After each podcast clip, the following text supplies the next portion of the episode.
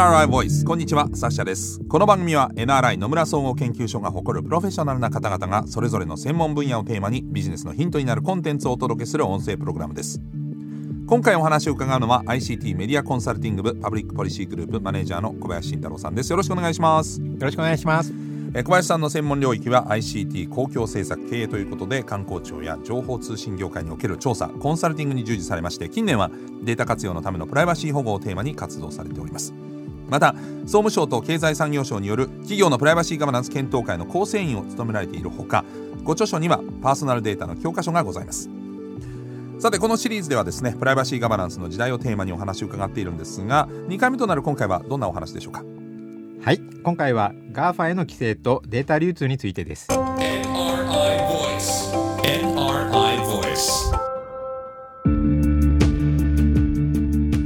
まあ、前回の最後にもこういった話になったんですけれども、えー、GAFA への規制とデータ流通、まあ、GAFA といえばもう皆様ご存知だと思いますが一応おさらいしておきますとアメリカの巨大 IT 企業 Google、Apple、Facebook、Amazon まあ Facebook 今はねメタって名前になってますけれどもこういった企業になるわけですけれども、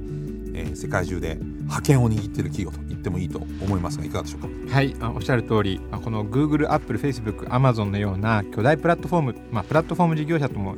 言われますけれども、えーそれぞれビジネスモデル各社各用なんですけれども、えー、パーソナルデータを大量に収集して有効に活用している、うん、それを収益にあの活用しているという点は共通しています。はい。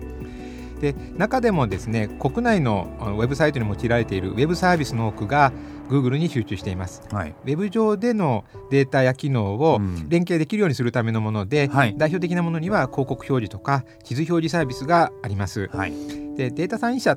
これの調べによりますと国内で利用頻度の高い16万サイトで採用されているウェブサービスのトップ10のうち9つまでが Google によるものだったんですね。そうなんですね。そうなんです。えー、はい。でサイトではユーザーが意識されない部分でも利用されてます。意識してないサービスって何ですか？代表的なものにアナリティクスって呼ばれるあのウェブサイトのアクセス解析ツールがあります。はい。これはあのどのくらい閲覧されたのか、うん、サイト内をどのように回遊したのか、うん、どこのサイトから移ってきたのか、うん、などなどですね、非常性に把握することができまして、はい、ウェブサイトの運用改善、まあ広告戦略立案などに用いられております。なるほど。はい。でその他にもですね Google はこういったツールをはじめウェブサービスを無償で提供してこれ企業に提供して、はい、その代わりにユーザー企業を囲い込んでですね、うん、サイトを利用する利用者のパーソナルデータを Google のサーバーにどんどん流れてくるように仕向けております。なるほどね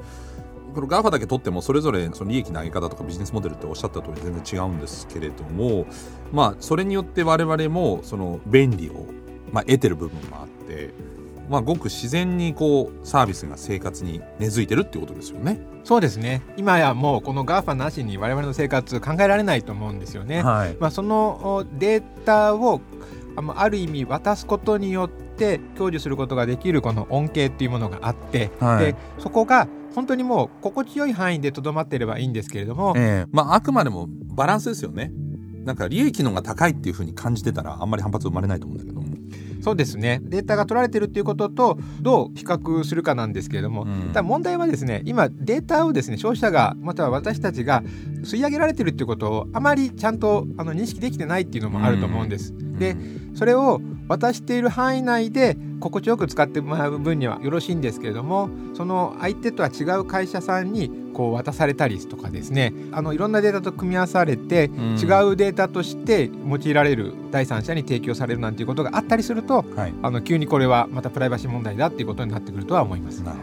い、さらにその例えば OS とかブラウザっていうと、まあ、ウェブ上だけなんですけれども今例えばスマホってみんな持ち歩いてたりとかタブレットも含めていろんな機器にその OS なんかが組み込まれるようになってくるとこれまた使われ方っていうのが変化してきてますよね。あおっしゃる通りですね。よく IoT デバイスって言い方しますけれども、はい、あの我々の身近なリアルの世界で使っているデバイス、まあ、スマートフォンはその最たるものですけれども、えウェアラブルウォッチであるとか、はい、あのエアコンとか冷蔵庫にも最近はこうそうです、ね、あのデータを収集するような仕組みも出てきて、はい、まあ、それによって快適なあの機能とかサービスが提供されるわけなんですけれども、はい、合わせてそのデータを収集するための仕組みとして採用されている OS がですね実はあのスマートフォンの AndroidOS と同じ仕組みだったりとか、はい、そうするとプラットフォーマーにどんどんデータが流れ込んでいくっていう仕組みになりつつあるんじゃないかなと思います。車なんかもそうです車はですねあの皆さん意識されてないと思うんですけれどもトヨタさん以外は Google の AndroidOS を採用するっていうことになってますので、はい、例えばホンダさん日産さんの車に乗ったとしてもそういうデータがどんどん吸い上げられていくっていうことにはなります、うん、ただねあの逆に言えば昔何万も何十万も払ってたカーナビをある意味ただで使えるようになってるっていう恩恵は得てるわけですよね。もうおっしゃる通りでもうそこがやっぱりあのある意味恩恵は受けるけどデータが渡したくないなんていうことはなかなかこう成立しないんでね、うん、あのどこまでちゃんとデータを使ってもらえるのかユーザーが受けることのできる便益っていうのがどういうものなのかっていうそこがやっぱりポイントになってくると思います。まあ、あの日々忙しいんでねなかなかいちいち細かく考えないんですけどやっぱりあのどこまでデータをあの渡してどこまで便利になりたいんだろうってでも一回便利を経験しちゃうと不便に戻りたくないっていう人間の差がもあるわけですよね。おっしゃる通りですそれこそが GAFA の描くビジネス戦略そのものだと思うんですね、うん、もう個人なり生活圏っていうのを丸ごとですね自分のエコシステムに取り込んでしまって、うん、そうするともうその中で回遊してます。逆にそこで何ですかねこう壁を作って、うん、その中だったらプライバシーもセキュリティも心配しなくてもいいですよ。我々の中で安心してこうデータをこう有効活用してあげますから、まあ、そういう形でデータはあの収集しますけれどもユーザーにはちゃんと恩恵もあのその分しっかり払いますよ。でそれはある意味消費者気づかない範囲では良いんですけれども、うん、ともするとその GAFA の意思のもとに我々の生活がどんどんこう拘束されていく可能性も出てくるんですね、うん、そっちに仕向けられてるってことですね。仕向けられてしまうんですね、ね、まあ、いい悪いは別にしてね、はい、気づかないうちにどんどんどんどん実はデータとともに我々の価値であるとか生活の行動様式とかも制限されうる、うんそういうリスクは専門家からも指摘されてます。僕もその便利で家で使ってるんですけどスマートスピーカーとかホームデバイスなんかも話しかければねなんかいろんな電気消してくれたりとか、はい、まあ、エアコン調整してくれたりとかすごい便利なんですけどアメリカでは、まあ、そういったあのスマートスピーカーが実は全部の音声データをサーバーに保存してたっていうことが問題になって、はい、まあその後あの改善はされましたけどそういうのもありますよね。もうそこすごく今新しい領域をお話ししていただいたんでちょっとお話しますけれどもこれまではテキストだったんですね、うん、テキストっていうのは入力しないと入らなかったんですけども音声っていうのは実はスマートスピーカーを置いとけばどんどん収集してくれるので、うん、実は我々の気づかないその無意識のうちに発している言葉であるとか生活音とかっていうのも実は収集することによってあのデマンドクリエーションって言いますけど本人たちは何を欲しているのかとかこうしたらいいんではないかっていう製品開発にもあの活かせるっていうことでそういったあの新たな製品開発なりのインプットとしてとても重要なんですよね。だからそういう意味ではこういうホームデバイスなりそういう音声データっていうのは、テキストデータに変わる次のあのフロンティアとして大変注目されてます。そうですよね。だってあのそのアクティベートコマンドってあるじゃないですか、はい、OK とかみたいなですね。あれを言った時に聞いて反応してるってことはずっと聞いてるってことなわけですよね。そういうことです。でそうすると例えばこの家にはあ子供の声が3人いるなとかってことだって、別に収集しようと思えばできちゃうっていうことですよね。はい、それをどう我々は分かって使ってんのか、はい、向こうはそれをどこまで使ってんのかっていうのは知りたいですよね。おっしゃる通りで、えー、もしですねその中で3人子供がいて3人実はスマホ皆さんアンドロイド使ってましたって言ったら、うん音声を全部収集してる一括で収集してるんですけれどもその一人一人がその後その部屋を離れてどういう行動してたのかっていうところまで分かってくると、うん、今度は実はリアルの世界のソーシャルグラフも描けたりするんですよね。うん、はい、そこで今度そのおっしゃったようにスマートフォンや今度はウェアラブルのデバイスっていうのにつながっていくわけですか？そうですね、うん、もうこういったところがまさにこのあの GAFA というか、まあ、Google、Apple 他の社もですねいろいろこうしのぎを削って製品開発競争を行っているというものですね。うん、はい、というまあ全体像があった中で今日のテーマが GAFA への規制なんですけどじゃあそういうプラットフォームで便利を提供してくださってるある意味ね会社がにどういう規制が今度こうあり得るんでしょうか？はい。このですね GAFA に対してどういう規制をかければいいのかかけるべきなのかっていうのは今世界中で議論されているところなんですけれども最も初期の段階からこの分野について警鐘を鳴らしていたのがやっぱりヨーロッパで。はい、でそこはあの2012年に GDPR と言われるですね日本の個人情報保護法に相当する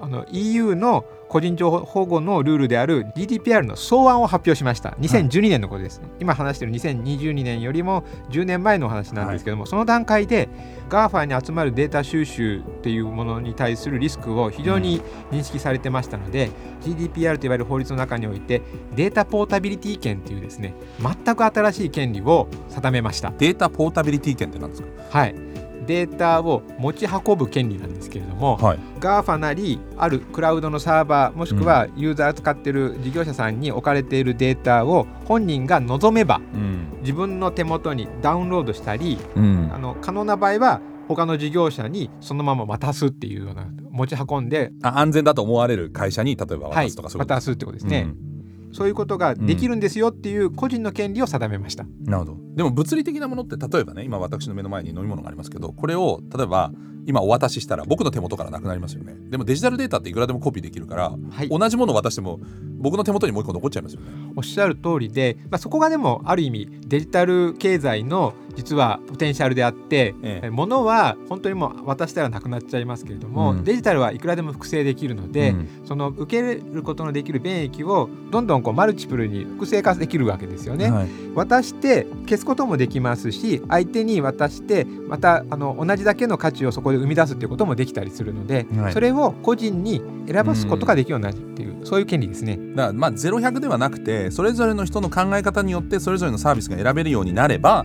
まあそれがある意味決着点というか。そうですね、うん、あの囲い込まれるだけではなくって同じものを別のところに持ち運びやれば、うん、今一定のプラットフォーマーのサービスの中でとどめ置かれている自分が別のところでももう一回同じようにデータを溜め込まなくても、うん、同じような状態で再スタートできるっていうことですね、うん、まあ、近代化して産業革命が起きた後に例えばアメリカなんかだとアーミッシュの人たちとか要はその近代のその便利な生活は全部あの別にいりませんと。その代わり旧来の生活を守っていくっていうような選択をした人たちもいるわけですよね。これと同じでデータでいやもうそんな便利なサービスいりませんと。えー、もうなんならあのスマホが登場する前インターネットが登場する前の生活をしたいですっていう選択権がその生活していく上で今後可能なんですかね？はい今すごく深遠なお話をしていただきました。あのこれだけデータエコノミーって言われるものがあの発展してくると、うん、人々の中にはそういうデータを全部消してしまいたいっていう思いは当然出てくる、うんはい、そういう方たちもいらっしゃる。ええ、であの私どもあの野村総合研究所が2017年2021年に実施したアンケート調査。でこちらではですねデータポータビリティのようなデータを持ち運んで、うん、え便利にするようなサービスを受けたいかっていうことと、はい、それから自分のデータを消してしまいたいかっていうことを、うん、これ両方聞くとですね圧倒的に自分のデータを消してしまいたいっていう人の方が多かったんですね。はい。気持ち悪いことされるんじゃないかっていうなんかぼんやりした不安があるんだと思うんですね。そうでね。はい、なのでそういうことがあるんだったらもうそもそもデータなんて有効活用するよりも消してしまいたいって思ってしまうっていうことなんだと思います。はい、ということは面倒だけれども一つ一つこう丁寧にこのデータはこういうふうに使われてこうだからそれで渡しますかイエスノーを続けていくしかないんですかね。はいあのそこについてはですね一個一個個別にこうマイクロに設定して自分で指示を出すっていうそういうサービスも今登場してます。はい、でその一方でそういったものを本人からですね信託を受けて、うん、ある程度裁量を与えられてこの方はこういう思考があるから一定の信頼する相手にはデータを渡してもいいしこういう分野だったらデータを提供してもいいとかですねそういうものをまとめて判断してくれるようなサービスっていうのも登場してます。うん、はいまあ、そうなってくると、まあ、消費者は当然個人情報をまあ消去したいという人が多いわけですから流通させずに保護したいという思う部分はたくさんあると。で、えー、ただ GAFA っていうのは基本的にそういう情報をたくさん持ってる場合が多い。でそれに対してその日本企業日本政府、まあ、我々としてはどういうふうに、えー、していくのがいいんでしょうか？はいこのままですとですね GAFA に溜め込まれたデータというのは消費者は消してしまいたいかそのまま GAFA の便利なサービスを使い続けるために使い続けてくださいというそれしかなくてですね市場に出回ってあの有効活用することがなくなる日本企業なりその他の会社さんがそのパーソナルデータにアクセスしてあの便利なサービスを新たに開発する提供するっていうことがもう GAFA の下でしかできなくなってしまうんではないかっていうそんな恐れがあるんですよね。なるほど。はい。ではじゃあどうしたらいいかというとそのデータポータビリティ権先ほどもお話ししましたけども、はい、権利は今後こういったものがもう与えられてるわけなので、うん。消費者にその気になっていただいて、うん。データを移してもらうっていう自分のところに持ってきてもらう。コピーできますし、ん。そのままあの移し替えることもできます。はい。そこはどうしたらいいかというと消費者をその気にさせる。つまり私のサービスのところに持ってきてもあなたのデータは安全にちゃんと守ってあげますよ。しかもちゃんとこのように便利なサービスもそのデータを使って提供してあげますよっていうことをしっかりあの消費者に訴えていく、うん。うんそのための取り組み投資っていうものが求められてくるんだと思います。なるほど。今まではこの車で言えば速い車うちのが速いですよっていうところからうちの車の方が安全ですよっていうふうに車もだんだん進化とともに変わりましたよね。それと同じような状況です。それおっしゃる通りですね。今どちらかというと世の中は皆さんデータ活用活用って言いながら、ブレーキなりそういう車のスピードを制御する方の投資を忘れちゃってるんですよね。アクセルばっかり踏んでる。アクセルばっかり踏んでる、うん。なのでそちらの脇を固めるようなですねそんな取り組み投資っていうものを考えていきたいと思ってます、はい。なるほど。ということで GAFA への規制とデータ流通について伺ってまいりましたけれども次回は守りのプライバシーガバナンス投資について伺っていきたいと思います。引き続きお話を伺うのは ICT メディアコンサルティング部パブリックポリシーグループマネージャーの小林慎太郎さんです。次回もよろしくお願いします。よろしくお願いいたします